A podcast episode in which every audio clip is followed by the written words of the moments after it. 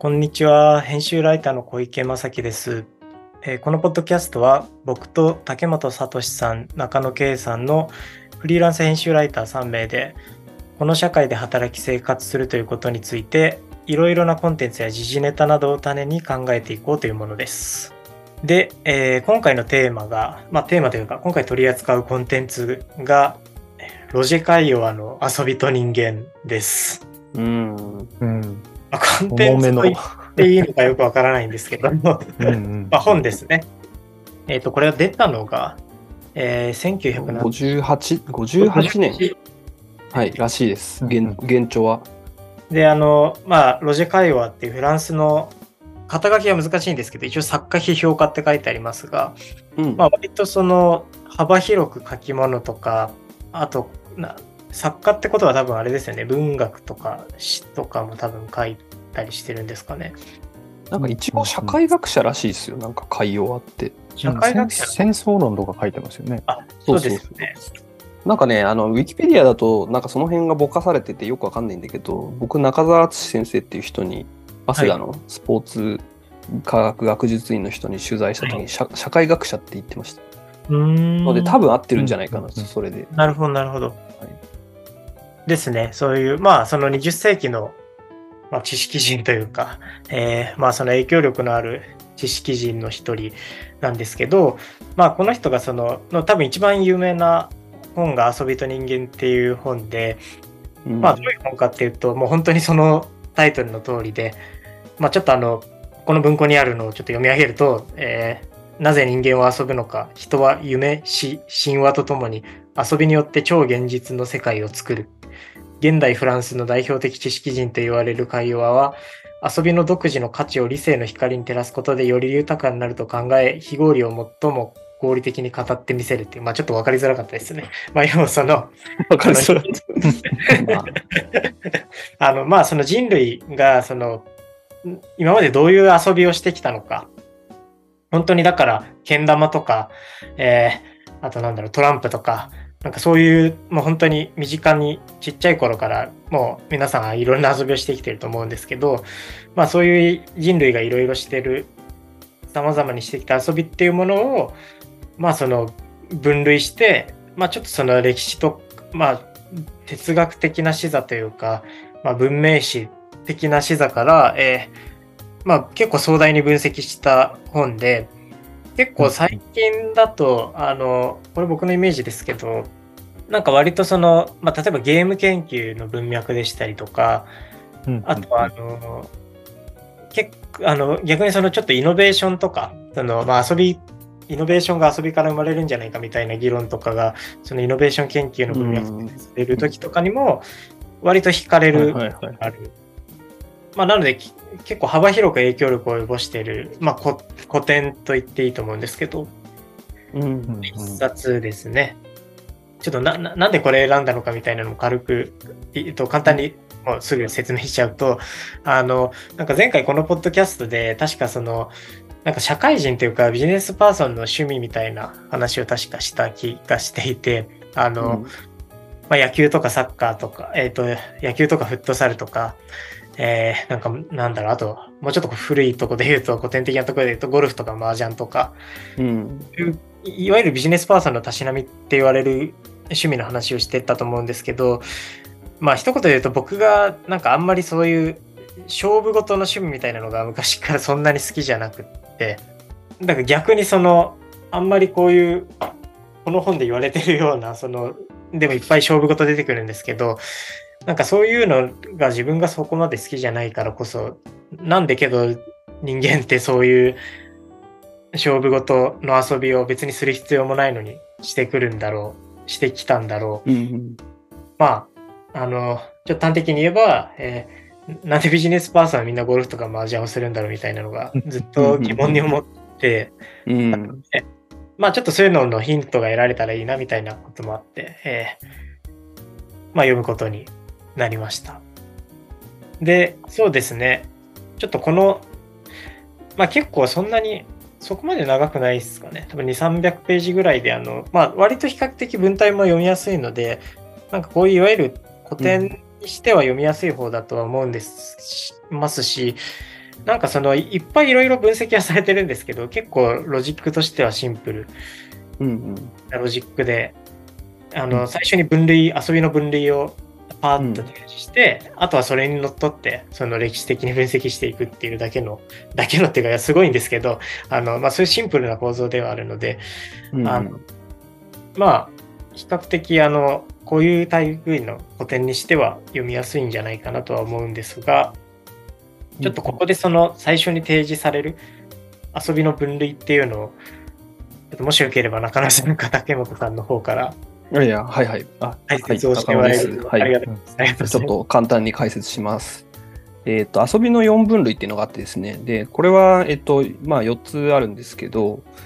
1番目からいくと、アゴンっていうのと、2番目がアレア、3がミミクリ、イリンクス、で、4番目がミイリンクスっていう風に分類されて、まあ出て、まあこれはなんか概念みたいなものなんですよね。で、順番に説明しちゃうと、最初のアゴンっていうのが、まあ競争という風に和訳が当てられてるんですけど、えっ、と、例えば、えーまあ、スポーツとかが一番わかりやすくて、で、あとはまあ、す子供同士が取る相撲だったりとか、まあ、勝ち負けを決めるみたいなところですね。で、カイオワは、あの、まあ、スポーツとかっていう、いわゆる典型的な遊びだけじゃなくて、まあ、社会的な、えー例えば企業社会内での権力闘争みたいなものも、おそらくこのアゴンっていうものに含めていると。で、2番目がアレアっていうやつで、えっ、と、これは運っていうふうに、あの、えー和訳が当てられてるんですけど、まあ分かりやすく言うと、子供の遊びだとじゃんけんとかで、大人の遊びだとギャンブル、えー競馬だったりとかパチンコだったりとか、まあもしくは一番でもイメージに近い近いのは賭けポーカーとか賭け麻雀みたいなのかなと思います。まあくじとか運とかそういうところが大きく作用する遊びですね。で、えっと、3番目がミミクリって言って、まあ、子供の遊びで例え、えっと、これは日本語だと模擬っていうふうに、えー和訳されてるんですけど、まあ、子供の遊びだと、あの、ごっこ遊び、ぬいぐるみ同士で喋らせたりとか、まあ、あの、そういうごっこ遊びだったりとか、で、大人の遊びみたいなところで言うと、一番わかりやすいのがなんか演劇ですね。で、自分以外の他人になって、あの、ごっこ遊びをするっていうのがミミクリ。で、4番目が、えっと、イリンクスっていうんですけど、これはめまいっていうふうに和訳されてます。すごい簡単なのが、あの、三半規管をこう、ちょっとこう、シャッフルするというか、子供が、あの、例えばバットに頭当ててぐるぐる回ったりして、すると、だんだんこう、めまいが生まれてくる。うんで、そのたなんか感覚のあの乱れみたいなのを楽しむっていうので、で大人の遊びで言うと、まあ、多分ここには書いてないですけど、ジェットコースターとかが多分分かりやすい、あの、かなと思います。で、他にもまあ、この本の中ではメリーゴーランドとかブランコとかそういうのがあるんですけど、まあ、そういう感覚、感覚器官みたいなのをちょっとこう変調させて楽しむっていうのがイリンクスっていう、まあ、4つの分類があって、で、さらになんかこれちょっと、まあ、ここまでが4つの分類なんですけど、少し分かりづらいのが、海洋はここで、あの、もう一つの軸をはい。提示してて、えっと、まあ、ひ一方がパイディアっていう、これは遊戯っていうふうにに訳されてるんですけど、まあ、これもなんかかなり概念的なもので、まあ、混乱だったりとか、自由みたいなのがこのパイディアっていう言葉に表されている。でも、そのパイディアの逆の軸がルドゥスっていうもので、これは競技っていうふうに和訳されてるんですけど、えっ、と、これは多分概念的な整理をした方がよくて、えっ、と、パイディアが混乱、混沌とか自由に対して、えっ、と、パイディアっていうのは、あ、パイディアじゃないな、ルドゥスっていうのは、えっ、と、自己抑制だったりとか、規則に従うだったりとか、まあそういうそのルールの方向性の概念ですね。で、これ、パイディアとルドゥス、なんかこう、最初に出てきた遊びの4分類と若干被ってるんじゃないかっていう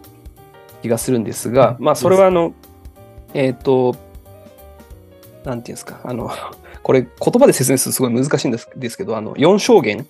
に分けていて、で、えっ、と、どっちかっていうと性格として、えっ、と、ルドゥスに近いのが、まあ、アゴンだったりとか、アレアの遊びで、で、えっ、と、どっちかっていうと、パイディアの方に近いのが、えっ、と、ミミクリとかイリンクス、えーっていう風なあの分類をしているかなと思います。はい。すごい説明が大変だったんで、ちょっありがとうございます渡します。はい。ありがとうございます。はい 多分あれですよね、ちょっと、いちょっとだけ補足すると、この、えっと、81ページのこの分類に載ってると、その4象限でもあるんですけど、割と多分 4×2 のマトリックスみたいに考えると分かりやすいんですかね。その、うんうん。そうですね。つまりそのアゴン、アレア、ミミクリ、イリンクスのそれぞれの中で多分、パイデアっぽいアゴンと、うんパイデアっぽいものとルドゥスっぽいものがおそらくあって、まあそれで 4×2 で、まあ、ざっくりと8。うん。もちろんそれグラデーションでパッキリ分けられるものではないですし、あの、パッキリ分けてるわけじゃないんですけど、うん。だ例えばそのイリンクスめまいでめまいの中にもえっ、とパイディアっぽいめまいとルドゥスっぽいめまい、まあ、つまりその遊戯っぽいめまいと競技っぽいめまいがあってその、うん。遊戯っぽいめまいで言うとそのさっき今中野さんが言ってたような、えーなんか本当に子供が適当にぐるぐる目が回ってそれで楽しいってやってるみたいなのがまあ多分一番ハイデア遊戯っぽいイリンクスで、うん。逆にイリンクスの中でも、まあ、結構制度化された競技としてのものが、まあ、まあ、ちょっとこれ多分いろいろある、言いたいことはあると思うんですけど、ここで海洋が書いてるのは、例えば空中、まあ空中サーカスはまあ分かりやすいのかもしれないですけど、空中サーカスとか、あと登山っていうのも挙げてるんですけど、うんうん。まあ、スキーも結構わかりやすいですよね。この中では多分。そうですね。うんうん。まあただ、やっぱスキーとかってやっぱもうちょっとアアゴンのイメージがあるので、もちろん両方の要素あると思うんですけど、なんかイリンクスに分類されるとちょっと僕、まあやってる人はそういう意識あるのかな。ちょっといやーでもほとんどイリンクスだと思いますよ。あのスキーをやってる人も。あーほほとんど99%はイリンクスで、まあ1%の競技スキーヤーみたいな人が、まあ、アゴンみたいな確か。にそうですね。あの、確かにあのアマチュアっていうか、普通に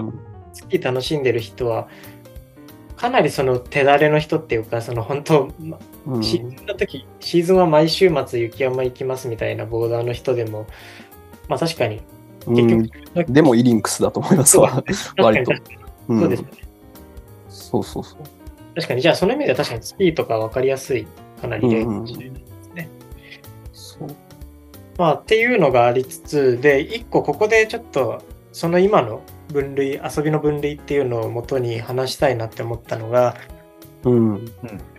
あ、そのその前にちょっと遊びの条件定義について私からあ、よろしいですか、お願いします。ちょちょっとそこに補足するとですね、えーはい、あ、すみません、竹本です。えっ、とですね、補足するとですね、この遊びの定義というのが6つ挙げられまっておりまして、1つ目が自由な活動、誰からも強制されないこと。うん2つ目が隔離された、あーまあ、このフィールドがあるということですね。チェス盤の上で繰り広げられるとか、遊園地の中で完結するとか。うんでそれで未確定の活動、まあ、最終的な結果がどうなるかはわからない。4つ目が非生産的活動。日常でのこの労働とか、まあ生産っていう概念と切り離されているということ。まああるいは日常の富がそのゲームの結果に影響を及ぼさないということ。うんで、5つ目が、まあ、一定の規則があるということ。そして、えー6つ目が虚構の活動。すなわち、えーその、えー日常と切り離されている。今、一般的にはですよ。例例外はありますけど、プロゲーマーとかね。例外はありますが、基本的に遊戯としては、遊戯って言ったらさっきと重なっちゃうか。あ遊び、愉快な遊びとしては、日常の中に包摂されるか、日常と両立するものであると。うんこの6つをもって遊びの定義としてますね。そこだからまあ、つまりその、仕事とは違うというか、こ講師みたいなので言うと、基本的には死の方が当たるっていうことですよね。その、そうですね非生産的でまあ、まあそうですね。非生産的で虚構の活動とか。まあただ難しいですよね。これもその、だから多分厳密に考えようとすると、仕事の中にも多分、えっ、と、なんか、い生産的なものと非生産的なものがあってとかあると思うので、まあもちろんその、すなんか全ての営みがこれでパッキリ分けられるわけではないと思うんですけど、うんうん。だから、えっと、うんつまりなんか、な何でも遊びと言えるみたいな話ではないというか、一応その遊びと言えるものの条件として今竹本さんが挙げてくださった、自由隔離未確定非生産的規則、えー、虚構っていうのが、まあ、あるということですね。うんうんありがとうございます。で、まあちょっと今すごい、あの、ちょっと、あの前前提というか、その読んでない方でも一緒に考えられるようにしてもらうための前提として割とちょっと講義っぽい感じになっちゃったんですけど、で、これをもとにあの僕がすごい、これ読みながら、あの、ぐるぐると考えていたのが、まあ昨今のサウナブームのことなんです。で、なんだろうな。結構これサウナブームをさっきの区分で、まあ自分なりに分析というかをしてみると、結構いろいろ面白い議論ができるんじゃないかなっていうのが思っていて、うんうんで、まあ基本的にはその、アゴン、アレア、ミミクリ、イリンクスで言うと、サウナってもともとやっぱりかなりイリンクスに近い、イリンクス要素が強いと思うんですよね。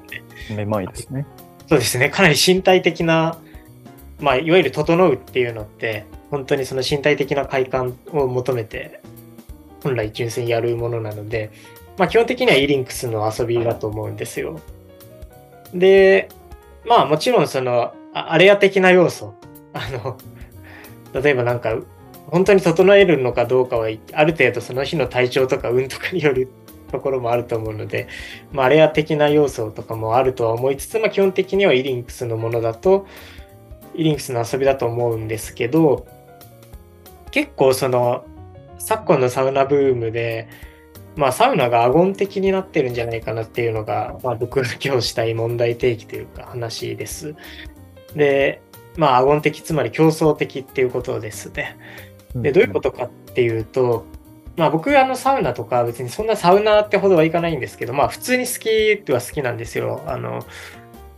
なんかあの、別にその、有名なサウナをめ巡るとか、そこまではしないんですが、あの、まあなんかその、なんか疲れた時とか、サウナ行って、リフレッシュする時もありますし、まあどっかその、宿泊先どっかに泊まった時に宿泊先にサウナがあったらまあ普通にテンション上がるしあの、まあ全然気持ちよく楽しむタイプなんですけど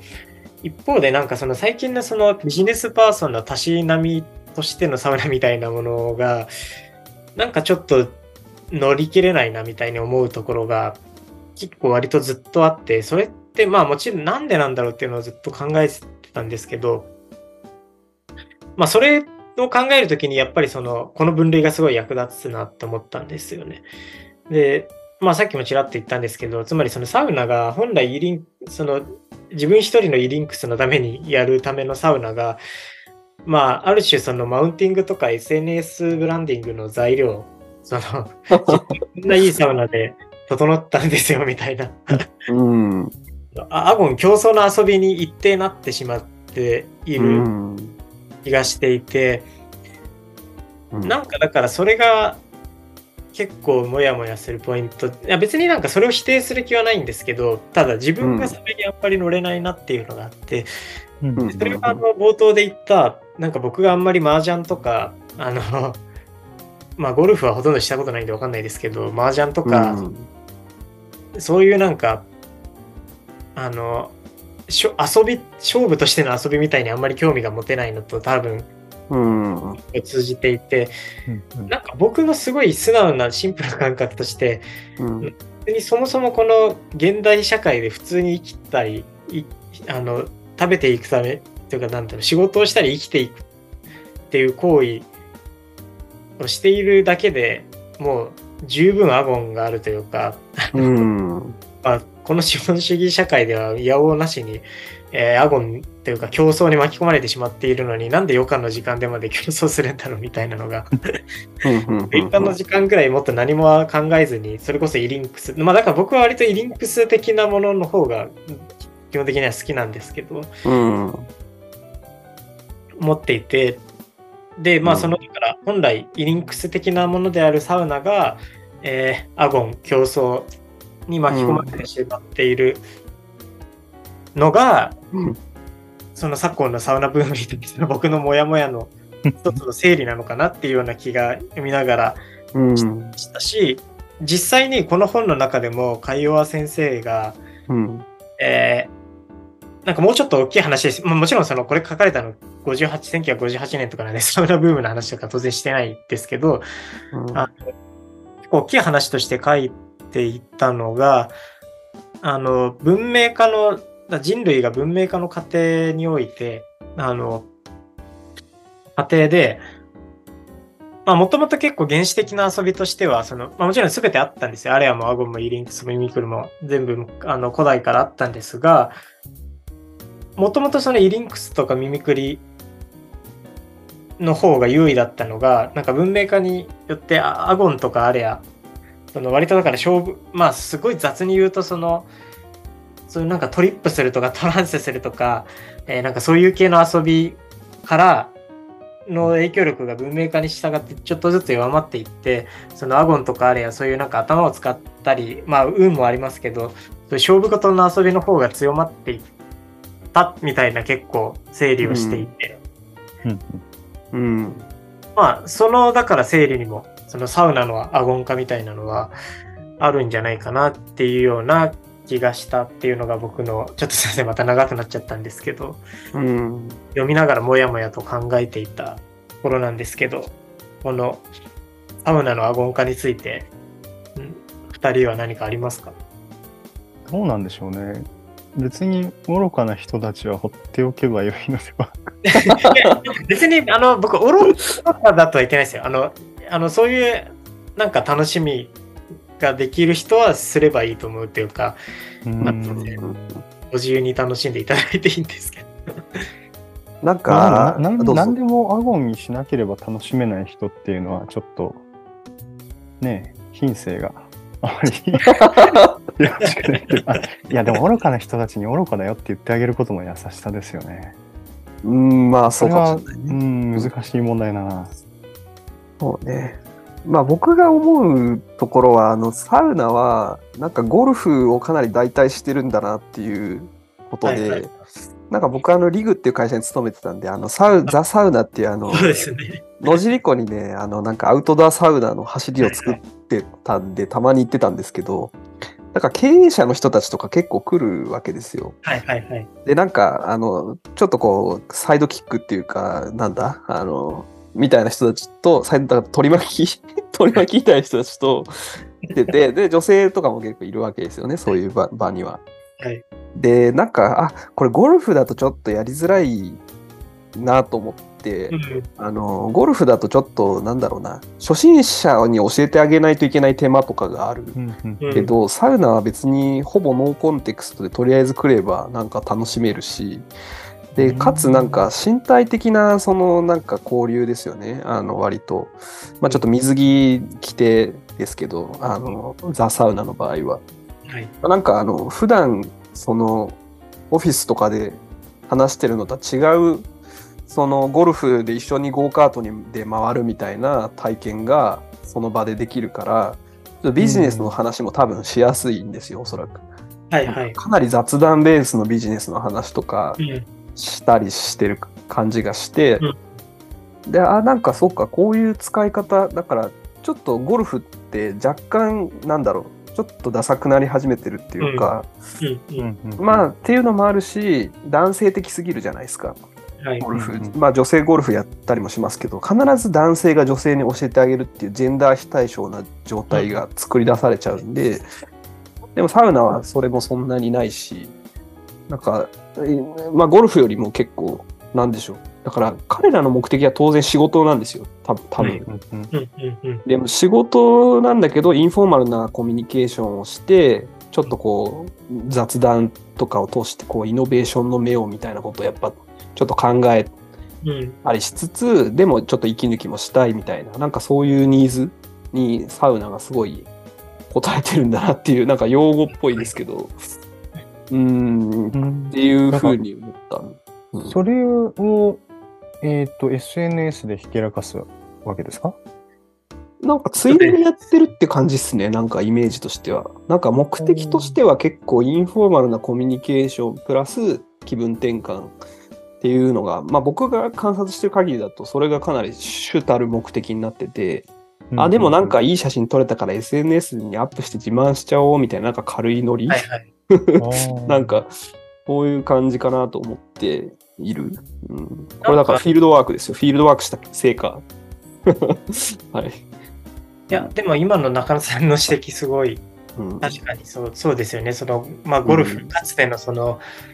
まあ、島耕作はゴルフに行ってたところを、うんうん島耕作ゴルフ行ってましたっけ？忘れちゃ言ってました、いました。言ってました、言ってました。大丈夫です。バッチリ言ってました。で、多分島耕作が、今、課長し、えっと、島耕作が多分50歳年下だったら、多分サウナに行ってた可能性が高いの、確かに。そうですね、はい。IT 企業とかでブイブイ言わしてる、なんか、そうですね。ボードメンバーとかになってると思うんで、多分。で、そう、あの、で、まあ、ただそうですね、その、あの、その、まあ、ビジネスにおけるインフォーマルなコミュニケーションの、まあ、ツールとしてサウナが使われているっていう側面と、うんあと、その、まあ、SNS をはじめとするその評価経済社会でのブランディングの道具として使われてるみたいな、その2つの側面が、まあ、あって、で、多分だからサウナってその2つがすごい、あの、うまい具合に重なり合ってる気がするんですよね。インフォーマルな手段にもなるし、インフォーマルなコミュニケーションの手段にもなるし、ブランディングにもなる。その、まあ、だから最近はもはやもう逆にそのちょっと一周回りかけてきて、その、サウナとかと言ってるやつ、ちょちょっと出したくないみたいなのももしかしてあるのかもしれないですけど、うん。あのうん。まあ、とはいえ、その、なんだろう、その、まあ、特にだから、俺これ多分5年前とか10年前とか、んまあ10年前、ちょっとわかんないですけど、5年、ちょっと前とかが多分一番そうだったと思うんですけど、うん。なんかその、ね、スタートアップとかで、あの、イノベーションを起こすんだとか、新しい価値観を根付かせていくぞとか言ってる割に、なんか毎週末ゴルフとかに行ってたら、ちょっとなんかダサいじゃないですか。う ん全然イノベーションを起こせそうな感じしないので、ひどい。まあ、だサウナの方がいい。まあそうですね。やっぱりブランディング的にもうん。いうのはあるんでしょうけど、あで、そうだ、えっ、と、何かを言いたかったんだよな。えっ、と、あ、そうそうそう。で、多分そう、サウナっていうのはそう、それの代表例で、その、なんか一時期その、一時期っていうか、まあ今も別に有効だと思うんですけど、うんなんか現代 SNS プロフィールにあの、か書く、あの、テンプレ3つみたいなのが、あの、うん、白神器みたいなのが、だからサウナ、スパイスカレー、シーシャだっけな。えっと、その、ああ、はいはいはい。なるほど。言われまあ別に、あの、まあ僕もサウナも別にスパイスカレーも全然好きですし、まあシーシャも別になんかたまに行くこともありますし、別にそんなにまあ悪いものではないとは思いますけど、うん。まあ、ただその、やっぱりその、その別、もちろんそういう人たちが、ほ本来さ、別にそのサウナ本来の楽しみみたいなものがあるのかもよくわかんないですけど、うん。知らないんだとか、あの、おろそかにしてるんだとかとは思わないんですけど、うん、普通にちゃん、あの、イリンクスの楽しみは得てるんだとは思いますが、うん。まあやっぱりその、さっきの C 社にせよ、スパイスカレーにせよ、やっぱまあ SNS と結びつくと、どうしても、その、うん。フォロワー数とか、いいね数とか、シェア数とか、そういうのは可視化されちゃうんで、まあどうしてもうん回収されやすいようない気が。これはね、なんか、すごいむ、なんか、なんて言うんだろう。なんか、今の話を聞いてて、あの、僕が以前、国分光一郎先生の、はいあの、哲学者の、はいあの哲学の先生と人生の話をしようっていう、はいはいはいまあ本にもなってるんですけど、あれなんかあれのね、あれの後半の方の連載の担当してたんですよ。はいはい。で国分先生になんか、あの、自分の問題意識、だから、えっ、と、暇と退屈の倫理学でこんなことが書いてあったんですけど、はい。僕はなんか SNS 社会になんかこう、自己承認欲求を満たそうとしている人をなんかあまりよく思わないんですけど、みたいな話をしたときに、まあなんか今と、今の小池さんと同じような感じ、はい。話をしたときに、なんかね、国分先生が言ってたのは、なんかパスカルかなんかが言ってたんだよ、こういうこういう話してたんだよっていうことを言ってたんだと思うんですけど、はいなんか、あの、なんだろう、例えばその、イリンクスであるはずのサウナにアゴン的なあのものを見出しているのはいかがなものかっていう問題意識をあのこれはちょっと悪口みたいなちょちょっと冷静に聞いてほしいんですけど、あのねなんかねそういうことをあの、はい。指摘して暇を潰してるやつが一番ダメだっていう 耳が痛いですね。そうそうなんだと思っていやまあへえいやまあなんかねパスカルじゃなかった。ちょっとすいません。あの正確に誰が言ってたかちょっと思い出せないんですけどなんかそういう話もしてたよみたいな。はいはい言われてちょっとハッとしたというか。まあ確かになんか別にあんまりもうさっきあの竹本さんがなんかスルーすればいいみたいな話をしてたとまあそうですね。それが一番正しい。であるなと思って、はい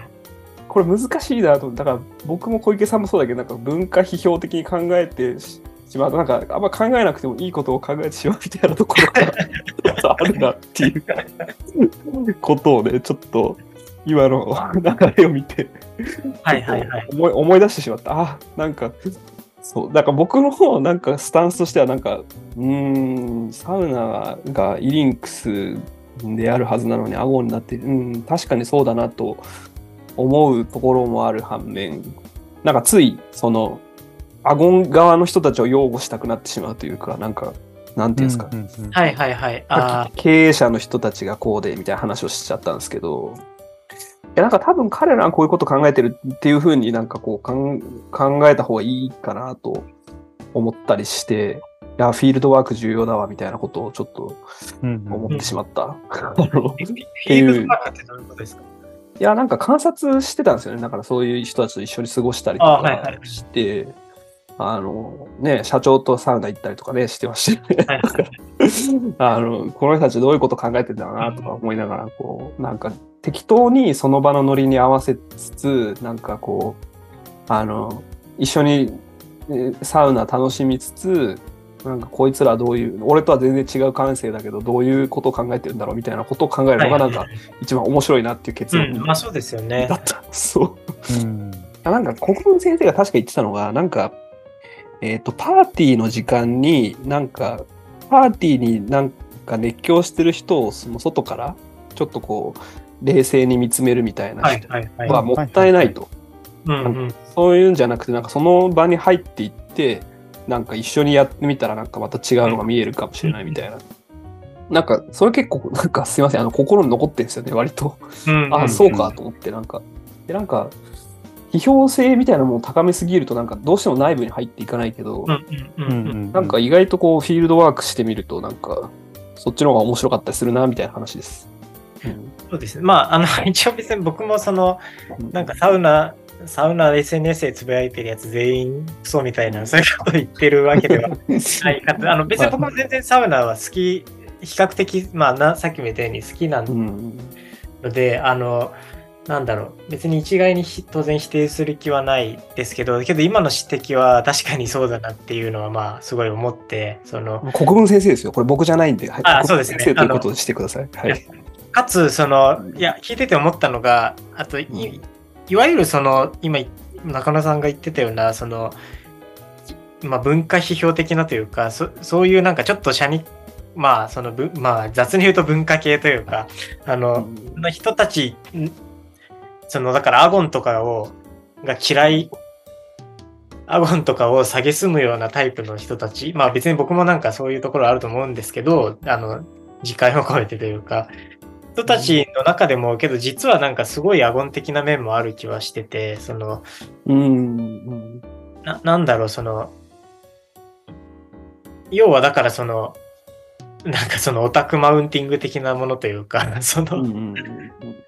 なんか教養主義的な態度がもうそうですねアゴンそのものですよね。確かに、確かに。だから教養主義はアゴンなので、だから、うん。まあ、アゴンとかって、だから別に結局は何かしらその、取り込ま、取り込まれるって言い方がだ良くないのかもしれないですけど、うん。まあ、それこそね、この本当古来からあったものなので、その、まあ別に人間はアゴン的にある程度なってしまうものなような気もするんですよね。だから別になんか、そのね、なんかさ、サウナスパイスカレー C 社って SNS に書いてる人を、なんかちょっと一段上から、あの、あいつらはアゴン的、ああアゴン、アゴン、アゴンアニマルだみたいな風に、あの、見下しているけど、その姿勢こそが実はすごいアゴン的なのではみたいな。うん。いうちょっとその自己、自戒も込め込めて、ちょっと、みたいなことをちょっと今話を聞きましうんいや、でもこれ結構繊細な話だなと思って、なんか、でもそういうなんか批判意識を全くなくしてしまうと、なんかちょっと面白い視点みたいなものも出てこないだろうし。た。はい。面白い視点というか、もうなんか、奴らほっとくと戦争とか始めるんで、ちょっと早めに先手を打って何とかしておかないといけないという現実的な問題があるじゃないですか。いや、これまさになんかあの、海洋がそんなようなこと書いてましたよね。あの、うんあ、なんか要するにアゴンの方向に、アゴンアレアっていうか、その、えールドゥスの方向に行き過ぎると戦争が起きるみたいなうんことを、えーと最後の方で書いてたと思うんですけど、うん、で、なんか、僕これ、遊びと人間を実はちゃんと、ちゃんと読んだのは今回が初めてで、まあなんかパラパラ右ぐらいしかしてなかったんですが、今まで。えっ、とですね。で、最初に小池さんが言ったみたいに、遊びと人間っていう本ってゲーム業界の人たちとか必読書というふうに言われていたり、なんかその、まあ、えっ、と、遊びの要素を経営に取り入れようみたいなところで、えっ、と、重視されている本に、なんか、やっぱちょっと、まあ、ここ10年ぐらいなってたと思うんですけど、僕これ読んでみて思ったのが、あ、これ多分主張じゃないわって思ったんですよ、遊びと人間って。うんあはいはいはい。で、なんかまあ、僕これちょっと読んでないんですけど、100分で名著ででですね、あの、戦争論っていう海洋側のもうちょっと15年ぐらい後の本を取り上げてて、で、最初、え、海洋は取り上げるのに遊びと人間取り上げるないんだって思ったんですよ。そうですね。でも、確かに、まあ、100分で名著で見た限りの内容しか僕は知らないですけど、遊びと人間よりも戦争論の方が、なんか深いんですよ、内容が。で、遊びと人間もこれパラパラ読んでみて思ったけど、やっぱりなんか、ちょっとね、まとまりがないんですよね。何が言いたいのか。あの、遊びの4分類とかの概念は僕はいいと思うんですけど、なんかいまいち結論出てないなと思ってて、で、多分、僕の推測では戦争論でこの話がかなり発展的に議論されていて、うんで戦争っていうのはなんか当人？あの、バタイユ？はい。なんか当人であるみたいな話らしいんですよ、どうも。うんうんうんでその遊びの最終形態が戦争であると。もう究極形態っはい。ていうようなかなりラディカルな話をしてて、遊びの延長で戦争やってたんだみたいうん。なことなんで、竹本さんが言う通り、なんかこう、アゴン系の人たちを放置しておくと戦争になるっていうのはああるだろうなと思うんですよね。でもそれ確かに改めて、あ、いいですか、そのちょちょっとだけ補足すると、そのうん。この、まあ、遊びと人間の中でも、まあ、この100例えば106ページの表とかに まさに書いてありますけど、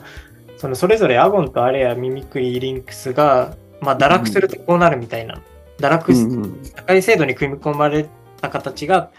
こうなるとか、うんあとさらに堕落していくとこうなるみたいなのが書かれてて、で、まあまさにそのアゴンの堕落の形態は、その、まあ、ぼ暴力、まあ、つまりその戦争ですよね。し、まあうん別に当然だからイリンクス、まあイリンクスの堕落はすごいわかりやすくって、要は中毒とか依存症とか、アルコール中毒とか麻薬依存とか、うん。そうですよね。なので、その、まあもちろん全てにあのリスクはあるんですけど、まあ特にやっぱりその影響が大きいのはやっぱり戦争で、つまりそのアゴン、アゴン、堕落したアゴンっていうのはやっぱりすごい危険なものではありますよね。そうですね。だからこそなんかそのちょっとひねくれた文化系的な目線は、なんか一定あった方が、あの抑止力になるみたいなところもあると思ううん。そうから、なんか別になんか国分先生の言うことは、僕はそれはそれで最もだと思いつつ、うんなんかまあちょっと冷や水をかけるみたいな視点はうん結構なんか大事だな、みたいな。ちょっとそうですね。じゃあ、まあけどそういう中で、あアゴン的なものがその、まあ油断すると出てきてしまう中で、じゃあいかに、その、じゃあいい遊びって何なんだろうみたいなのを、なんか僕らなりにまあこの本の内容に沿ってってよりはなんか僕らなりに考えていきたいなと思ってるんですが、うんうん、ちょっと30分ぐらい話したので一旦ここでちょっと、うんうん、